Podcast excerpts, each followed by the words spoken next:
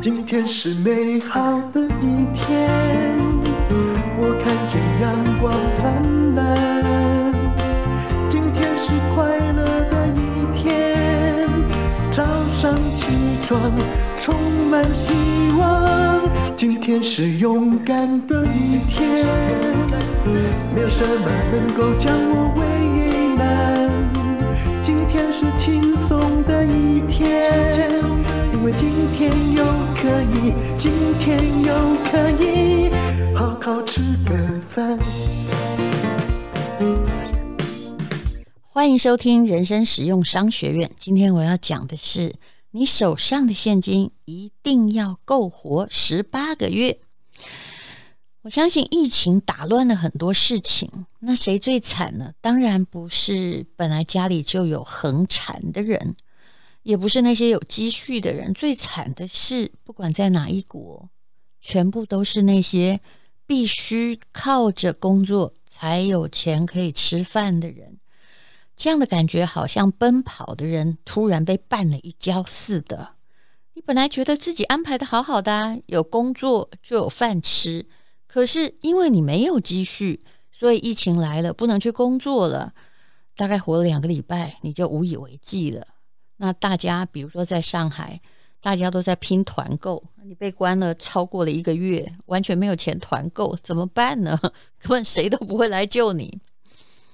收入的感觉就是，嗯，如果你的收入停下来，那成本呢还在增加哦，那就是你一直在跑，一直在跑，平常没有锻炼，就是会骨折的。有一个数据显示。受疫情影响，百分之六十四的企业，包括那些夫妻店、小店面，现金流撑不过三个月。怎么会这样呢？如果你不开店，你会觉得啊，怎么一三个月不是生意很好吗？三个月就倒了。你现在去看台北市的店面呢，的确是有很多以前生意很好，但是经过疫情，三个月就倒掉。那有的是刚刚好，老板也不想做了。那赶快止损收起来，这无可厚非。但是很多的是真的，它现金流撑不过。为什么呢？我们用这个会计的理论来讲，就是很多企业的变动成本比较低，固定成本比比较高。那什么是变动成本？什么是固定成本？其实我说真的。连固定也都是常常在变动的，常常我们会认为，假设做面包的烘焙机器，那那个机器是固定的，对不对？面粉那个是呃变动成本，因为你多做一个面包就要多付一份面粉或者是糖的钱。那么人工是属于什么呢？如果你是工读生，全部都是招聘来的，那么就是变动成本。前不久我跟一位林森北路的妈妈桑 在聊天，诶。疫情他已经没有国外客人，但是他没有倒哦。我后来终于理解了，呃，虽然客人变少了，可是呢，嗯、呃，他的小姐都是临时雇员，只有一个店店长领的是固定薪水，所以他可以支撑下去。大不了就请那些小姐不要来就好了。好，我讲到哪儿去了？讲到华灯初上去了，因为华灯初上，我还真的很努力的去研究酒店的。架构，诶，发现他们并不是那么难撑下来。当然啦，就我指的并不是有些人偷偷的，不管疫情规定在开幕。好，我们来先来管哦，这个如果你开一家店，固定成本跟这个开我刚刚讲的做面包机器恐怕不太一样。固定成本呢，如果以店而言哈，就是不管有没有收入，你每个月都要支出的成本。所以工读生就不是固定成本了。可是呢，如果你现在是一家继承的店，然后因为有这个劳基法，你根本不可能把员工说疫情就 fire 掉，对不对？你还是要付工资啊。那这个工资，固定员工的工资就会变成固定成本。那房租呢？如果你还要付，一样要付，不管是不是疫情，房东还是要收钱，那它还是固定成本。那变动成本就是随着收入的变化而变化的成本。比如说呢，进货啊，你可以，如果你是卖牛排的，你可以少买几份牛排，因为销不掉了嘛。比如销售佣金哈，比如说是广告费哦，在你没有销售的时候就不会进货，也就不会支付这些佣金了。固定成本跟变动成本加在一起，简单的来说，就是你经营一家店的所有成本。在经济发展很正常的时候，你大概不会觉得有什么区别啊，反正都是成本嘛。只要收入大于所有的成本，那就可以赚到钱。可是遇到突发状况怎么办呢？呃，考你一下，什么样成本多的人撑不了？当然，我的答案就是固定成本太大的，你撑不了了。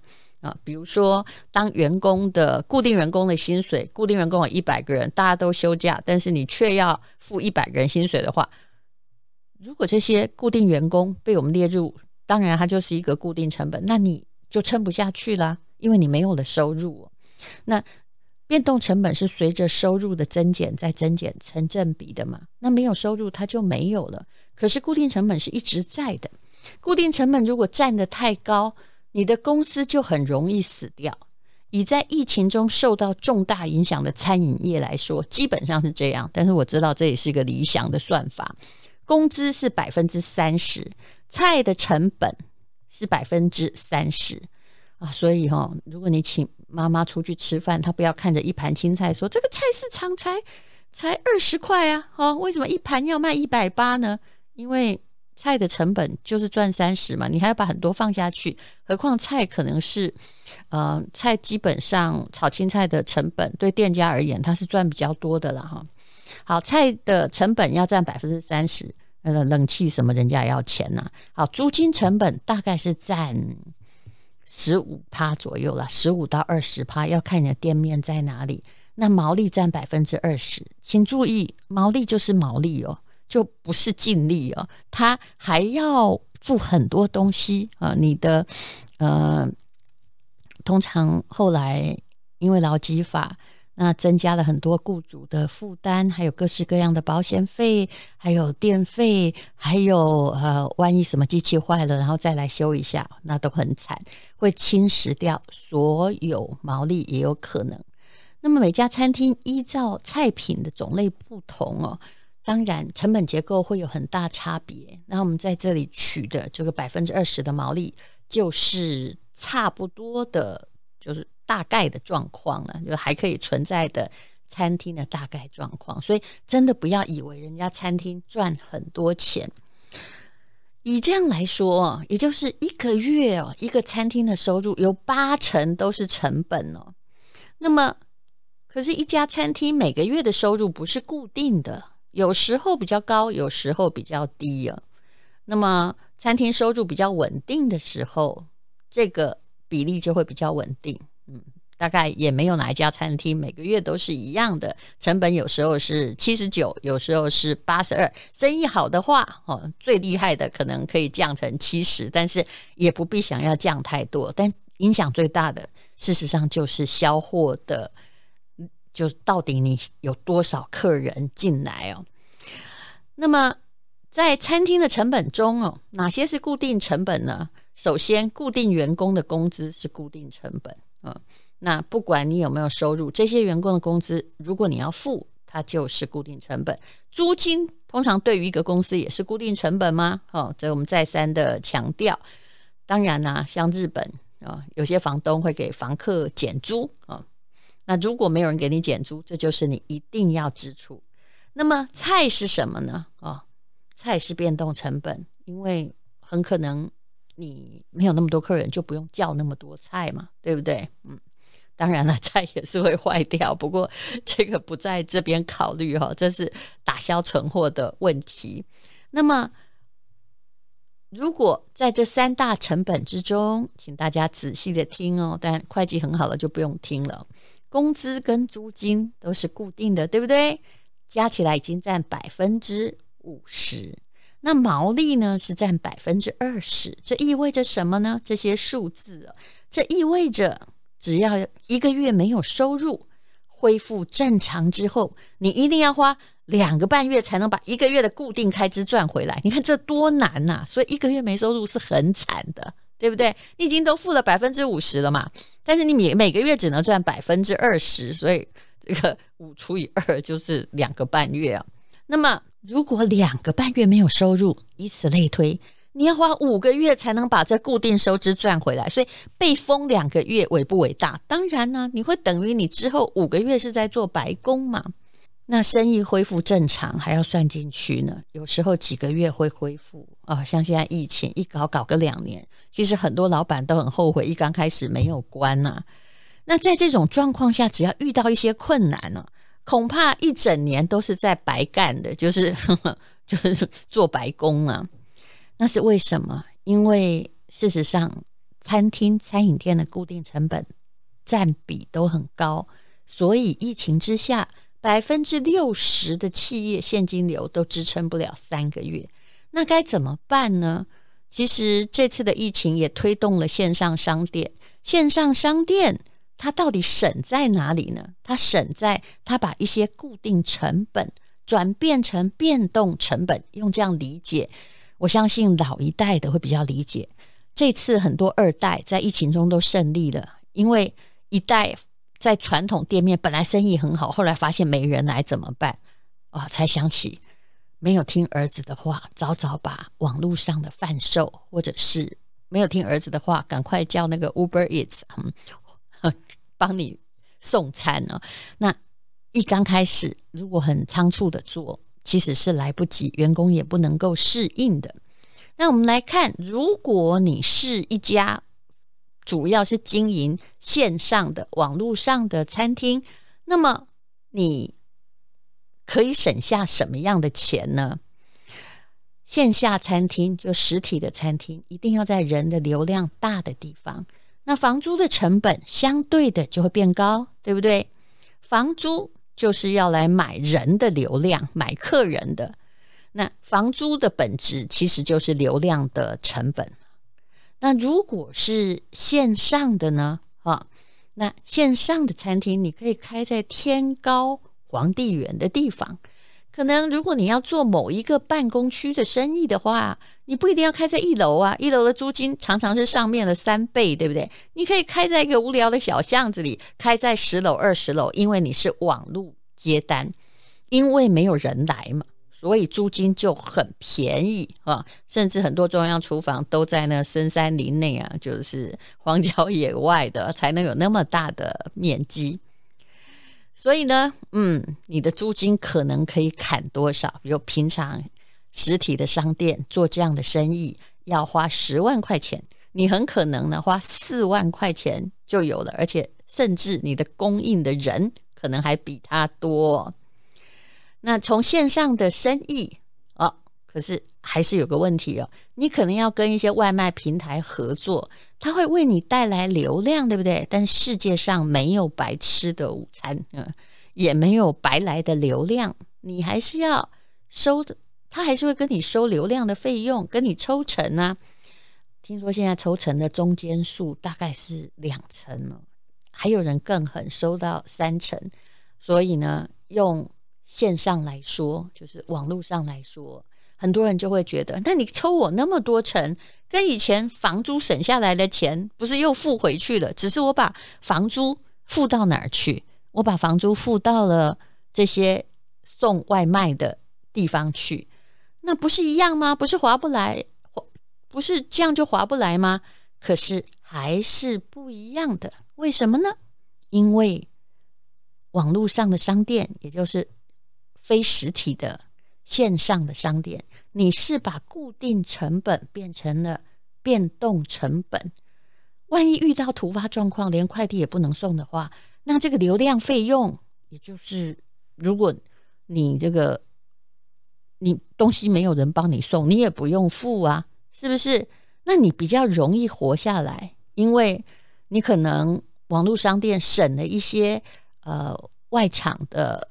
员工的钱省了，呃，外场请人来这个招呼的费用也不用洗碗，对不对？还有房租也省下来。那么基本上，所以大家算过，如果是做同样的供应量的话，实体餐厅的现金流可以在实体的餐厅让他用三个月的话，线上商店通常可以活五个月到六个月的时间呢。那那我们再来算哦，刚刚不是说过吗？如果你是实体餐店，餐厅的话，那么一个月没收入，恢复正常，你要花两个月半才能够把花出去的固定成本赚回来，对不对？好，我慢一点哈。那如果是网络上的呢？通常你大概一个半月就可以。为什么？因为你本来固定成本那些固定的员工费用、店租的钱就少付人家很多了。那么这种状况，你的灵活度还有你的本身的财务安全性就会增加了。所以无论如何，就算这些 Uber Eats 收你很多钱，事实上餐饮店还是必须要维持线上贩售。当然，如果老板是网红，自己开个麦就可以卖出去，那就更好。嗯，好，那么房租可以变成变动成本。员工的工资可不可以呢？其实也可能是可以的。那疫情如果假设没有人上门的话，实体商店可以怎么做呢？我有一个朋友，也就是呃，也曾经接受我们访问的胡同的老板，他就是这么做的。他有二十六个餐厅，那么万一客人因为疫情封起来没上门怎么办？哎呀！赶快呢，自己在做一些加工的食品，要赶快来变动。也就是，那现在我就来卖冷冻装好了，把菜做成了半成品，甚至连调味包都准备好。那很多人就发现，只要你应变得好，进展都还卖得不错。你看上海哦，当然上海曾经出现了很大的，就连团购都购不到的时间也有，可是。很多地方生意反而变好啦，就是可以，只要你能够有东西卖，然后可以送到顾客家，通常这些地方的餐厅是可以变好的。所以，通常你可以来卖半成品的菜，这也是每一个餐厅一定要去做变通的地方。讲一句专业一点的话，也就是你可以把。这个半半成品的生意来付那些没时间没事做的人工成本，对不对？那这个成本也就变成变动成本喽。嗯，你的灵活度就增加了一些。所以这次疫情不管有没有复原，如果你只是做实体的餐饮的话，都要思考一下。刚刚讲到的是餐厅的简单的固定成本，还有变动成本。那我们就来说个人吧。为什么个人也应该至少要有十八个月的存款才能应变呢？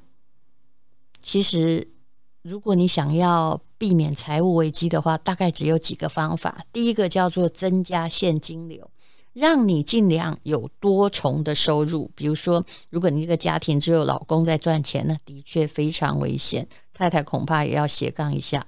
虽然我讲的事情好像你会觉得很辛苦，但是这的确是苦口婆心。一个家庭在以后的世界不可以只有一个方向的收入来源，这样的话，家庭经济很容易因为变故而受到致命打击。甚至还有人提醒，如果夫妻都在同一行业或同一公司的话，风险也比较大，因为等于是放在同一个篮子里呀。嗯，所以你最少要创造好几个低相关性的现金流。什么叫低相关性？比如说，啊，我有在主持广播，啊，我也有在做电商，这两个基本上没相关。如果我在广播被公司 fire 掉的话，那我还可以做电商啊，啊，甚至我还有写作，那我就来写稿为生嘞，啊，所以。如果你有各方面的来源，你就可以规避风险。当然，我也可以去麦当劳打工了哈。但是，总而言之，你要有别的生财的方式哦。那其实呢，什么叫做财务自由？如果你的年被动收入就是闭着眼睛，假设我有房租的话，已经大于我的年总支出。假设我年总支出是五十万元，但我房租超过五十万，或股利。股票的利益超过五十万，那么我就是财务自由啦啊！那这是很重要的一件事情。真正的财务自由是有公式可以算的。那第二呢，你如果要让自己不要就受到了财务上面的危机的话，第二，要减少固定开支的占比，就是减少你的固定成本，然后再不要透支啦，然后尽量不要过度花费，什么分期付款，真的要少一点。很多人就是因为分期付款，先借钱，虽然现在借钱利息很便宜，可是问题是你还不起啊，还不起就会垮。算一算，在没有收入的状况之下，你的存款可以支付几个月的固定开支呢？其实大概大家都算过，没有十八个月的话，尤其你又背负着家庭，你真心会睡睡不着。一定家庭要有能够简简单单活十八个月的储蓄才可以啊。好，就是减少你的。固定成本，然后增加你的收入来源，这样子才可以应变。二零二一年跟二零二二年这几年，对于经济状况不是很稳定的人而言，的确冬天很冷。但是无论如何，冬天一定会结束。不管是开店还是个人，最重要的是你要有钱活下去。要有余粮，这样子的话才能够度过寒冬，找到你的春天。谢谢你收听人生实用商学院。今天是美好的一天，我看见阳光灿。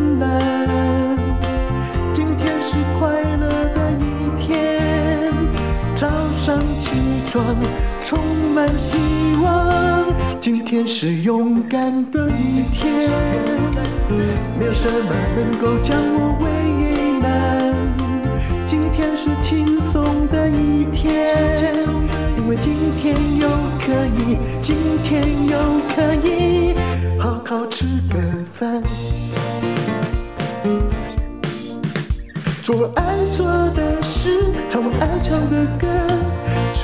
吃我想吃的饭，尽量过得简单，做爱做的事，唱我爱唱的歌。